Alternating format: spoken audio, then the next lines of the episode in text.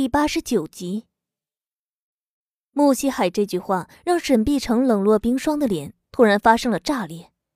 他一直在强撑，也有些怨恨，可这一刻他无论如何也忍不住。他淌下眼泪，却还固执别开脸，不去看床上奄奄一息的男人，也不肯发出声音。穆西海的声音里充满遗憾与惋惜。抢救我时，我还有意识，我一直在想你，想你这三年来的日子是怎么熬过来的。恨我当初为什么那么糊涂，我亏欠了慧娴，亏欠了倩蓉，亏欠了承欢，更亏欠了你。我唯独没有亏欠良友，可他并不值得我对他这样好。穆西海的神智突然清明很多，说话又连贯，有了力气。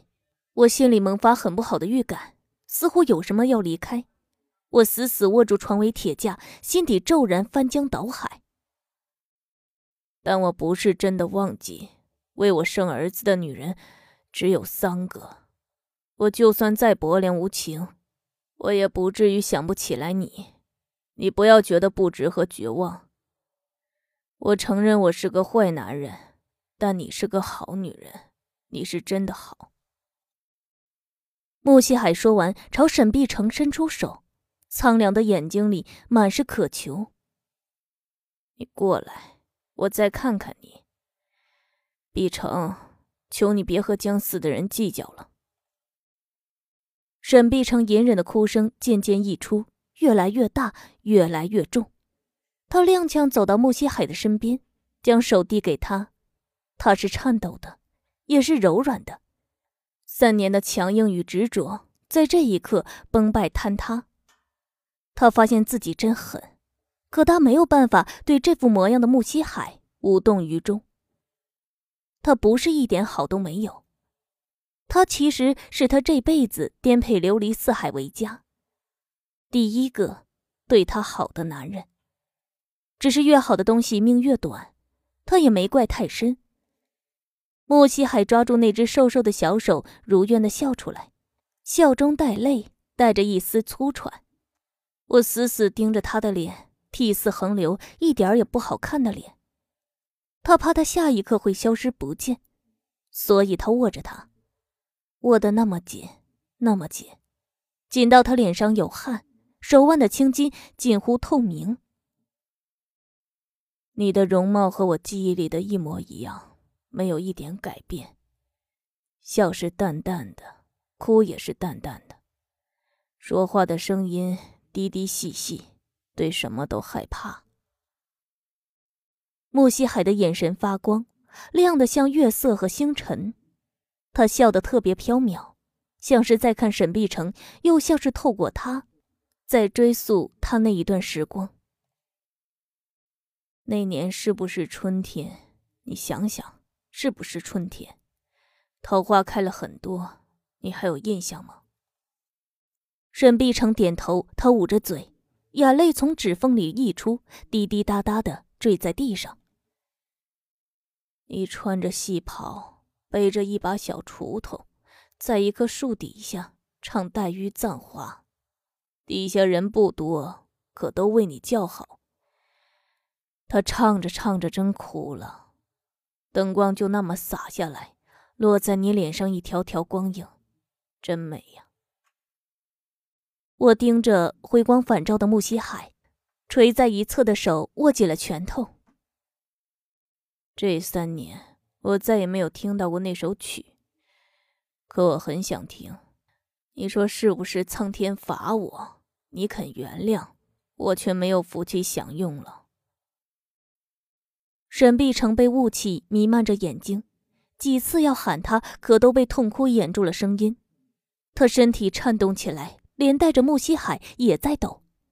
他指尖蹭了蹭他枯瘦的皮肤，无奈的哄他：“好了好了，不要哭了，我该死，还有什么好哭的？”沈碧城突然摇头，他艰难吐出了一个“不”字，哭得几乎窒息。穆西海在他悲痛中眼角滚下热泪，他抬起另外一只手，朝着他脸上指了指。沈碧城明白过来，他缓缓的蹲下，将脸凑到他跟前。他咧开嘴笑，在他所有被泪痕浸湿的地方抹了抹。当他这样近距离的看他，触碰他的脸，他才发现他其实并非他记忆里那样，光鲜娇嫩、柔美动人。他老了，哪里还是一张未满三十岁的脸？他被三年前的苦难时光折磨的，生生苍老了十几岁。他脸上到处都是细碎的皱纹，随着他啼哭而密密麻麻的纠缠。这是他对这个世界上无数次绝望中长出的沧桑。他不会笑了，哭也哭得不似多年前梨花带雨的漂亮。穆七海心脏被狠狠戳了一下，他眼睁睁看着齐良友造了这么多的孽。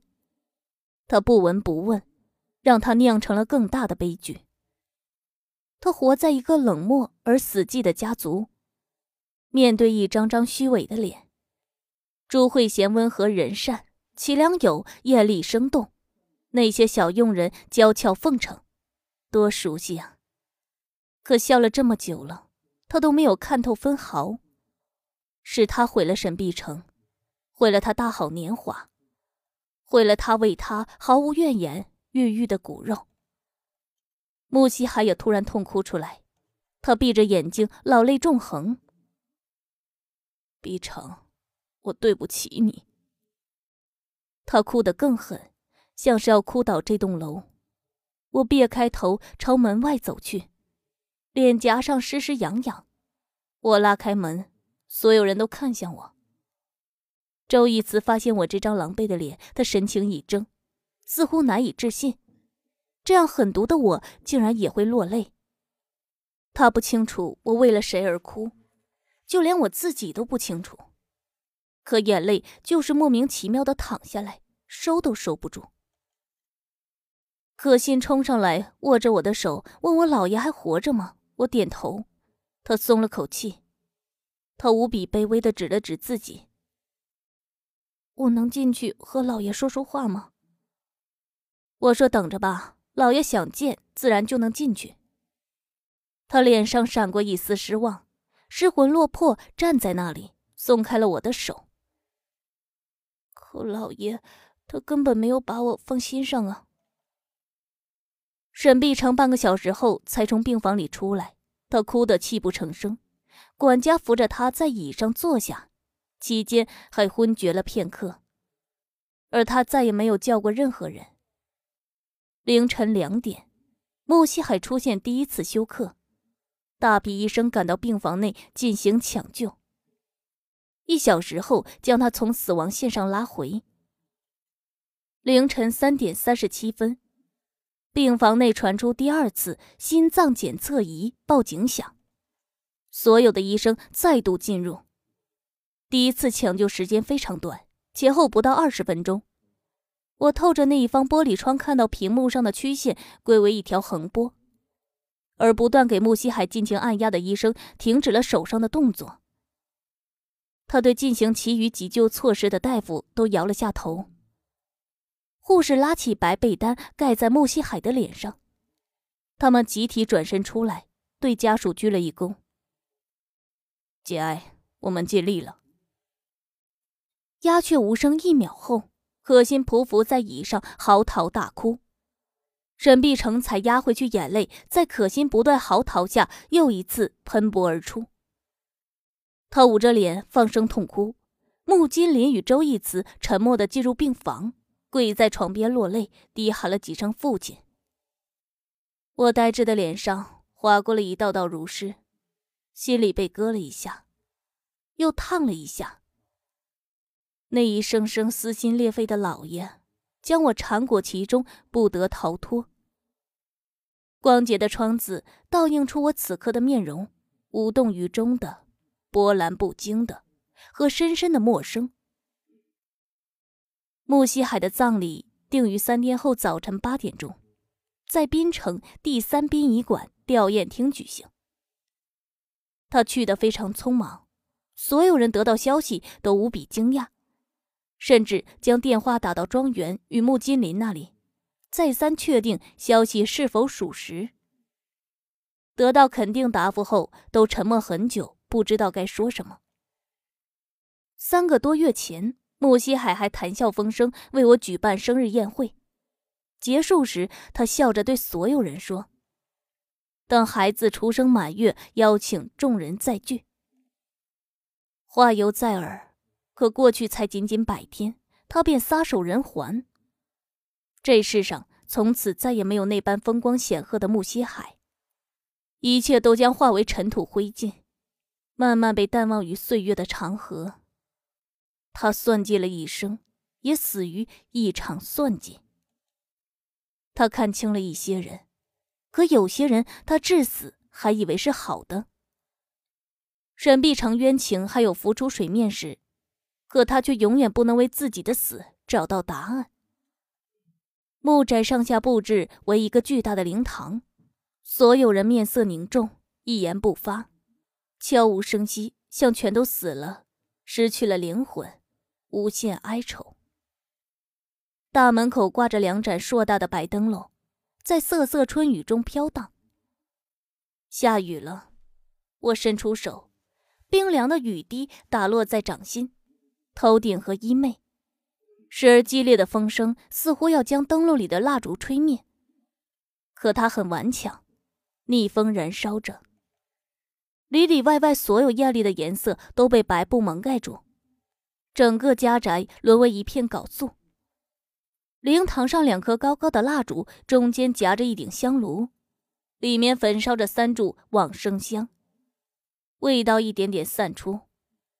缭绕的白雾将木西海的遗像变得那般模糊。他笑着，平和的笑着，这样看起来很慈祥。可我永远难以忘记，他握住我的手说：“他很庆幸，庆幸自己如此霸道，才会在他生命的最后一刻拥有了我。”这是多么讽刺而可笑！我面无表情站在庭院里。仰面凝望着贴在门侧“愿报不周”四个字，他去了。这里的每一幕场景，冰凉惨白，都无时不刻不再提醒我，他真的去了。他死于我的阴谋，死于我这双他温柔握过的手。人生兜兜转转，不是身处算计，就是算计别人。我没有错。但我终生无法抹去我的罪孽。我致力了很久，久到脚底发麻，小腿僵硬，我依旧没有离开。我不知道木西海灵魂是否还在，死去的人还能不能看透杨氏一切奸诈与黑暗？他会不会想要掐死我？恨透了我这张演戏而多变的脸。我嗤笑一声，抬起手将头顶那只不断颤抖的灯笼握住。里面的蜡烛险些歪倒。我等到风彻底停了，才缓缓的松开手。厅内在这时突然传来了一阵骚动。朝妈问佣人：“三太太在哪里？”他们看都没看，让他去楼上找。他说：“刚从楼上下来。”几名佣人慌了神，都纷纷撂下手上的白布和相帽找我。我朝门里喊了声。曹妈听到，立刻跑了出来。她手上拿着一件风衣，满脸焦急。看到我完好无损站在雨中时，她松了口气。她风风火火迈下台阶，将衣服披在我身上。三太太，不要淋雨，您怀孕容易感冒，感冒又不敢喝药，只能自己扛，多难受。我说春雨很滋润，她说滋润不了心。我握着曹妈的手，不知道是不是风吹得太狠，我分明笑着，可眼前却迅速模糊起来。他见我这副模样，更加用力地握住我。他只以为我是为木西海哭，他让我打起精神，还有好多事要做，垮了也得等结束了再垮。我看着他慈眉善目的面容，痴痴地问：“人死了会上天堂还是下地狱？”他说：“好人上天堂享福，坏人下地狱遭罪，有始有终，有因有果。”那我呢？我哭着问他：“我会不会比下地狱还惨？”他捂住我的嘴：“三太太，别胡说，孕妇想这么多乱七八糟的干什么？首先的任务就是要好好养胎。您是好人，是好姑娘，当然会上天堂。不仅这样，你还能长命百岁呢。”我摇了摇头，在原地蹲下，用手盖住自己的脸。我没有继续哭，而是不断隐忍，将那些眼泪全部咽回去。我这样沉默了好一会儿，曹妈不知道我怎么了，她蹲在我旁边，问我是不是不舒服，是不是悲伤过度。我埋在掌心内，深深呼了口气，然后将手移开，露出自己平静许多的脸。我扯出一丝非常狼狈而憔悴的笑容，安抚她。怀孕了，喜欢多愁善感。他还是担心我，我不想再说什么了，站起来让草妈搀扶我回灵堂。穆金林和周义慈都脱下了西装，换了校服，两人站在灵堂前致礼，面前的火盆烧得很旺，呛鼻的烟熏味儿从空气里蒸腾挥发。一名主持守灵仪式的统筹在地上留出了四个蒲团。他们两人跪在最两边，中间的两个是我和大太太的。不过大太太还在医院住着，她摔得很重，几天之内下不了床。她倒是能忍，可忍过仪式和葬礼，恐怕这辈子都下不了床了。她已经残了腿，穆金林当然不忍心再让她添重病，所以好说歹说压下了他的固执。穆西海死前有话。从今以后，由我掌管整个家族，这就意味着大太太手中没有实权，方方面面的一切都握在我手里。所以葬礼上，我将代替大太太成为亲眷的守卫。金律师没有露面他似乎想等仪式结束后再公布遗嘱涉及的内容。而现在，穆西海名下的一切财产，包括这栋祖宅。都不能被任何人支配，并且金律师委托一名事务所的助理到达祖宅，转述穆西海弥留之际关于沈碧城和可心的安排。收回齐良友二太太的身份由沈碧城填补，齐良友如果不死，则三年之后恢复自由身。至于其他，等到葬礼事宜结束后再根据遗嘱分割。那个不可一世、机关算计。到头来还是输得一败涂地的齐良友。如果他听说沈碧城占据了他的位置，连可心一个小丫头都成了四太太，唯独他可悲可叹，不知道又会如何发狂。这才多久啊？还有三年呢，有的他熬的。女人的美貌是资本，是在男人天下立足的筹码。美丽的脸蛋儿总比平庸的脸蛋儿得到的优势更多，可女人自己不能太当回事儿。齐良友炫耀放肆了小半辈子，最后结局还不是如此凄惨。穆西海对于齐良友的处置，本身就是一个空子，一个故意给我们钻的空子。齐良友作恶多端，又嚣张跋扈，整个宅子对他怨声载道，恨之入骨。他一旦落魄，墙倒众人推。他远比沈碧城要难熬，他好歹还有点馊饭吃，齐良友只怕要活活饿死。他养尊处优了三年，怎么经得起从风光的二太太到阶下囚的巨大落差？他自己呕也呕死了，再吃不饱穿不暖，连太阳都见不着。齐良友根本活不下去，我还好说。沈碧城和他不共戴天，木西还给他二太太的地位，不就是让他玩死齐良友吗？这大概是他能给予沈碧城唯一的弥补了。手刃害了自己幼子的仇敌，这份快感哪里是几箱珠宝能够比拟的？他就算走了狗屎运，怎么都折腾不死。真撑过了三年，放出去，他在滨城也待不了。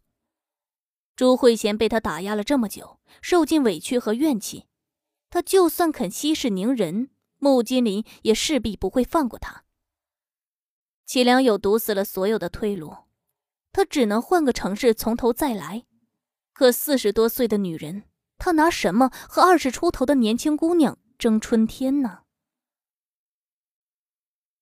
本节目由蜻蜓 FM 独家出品。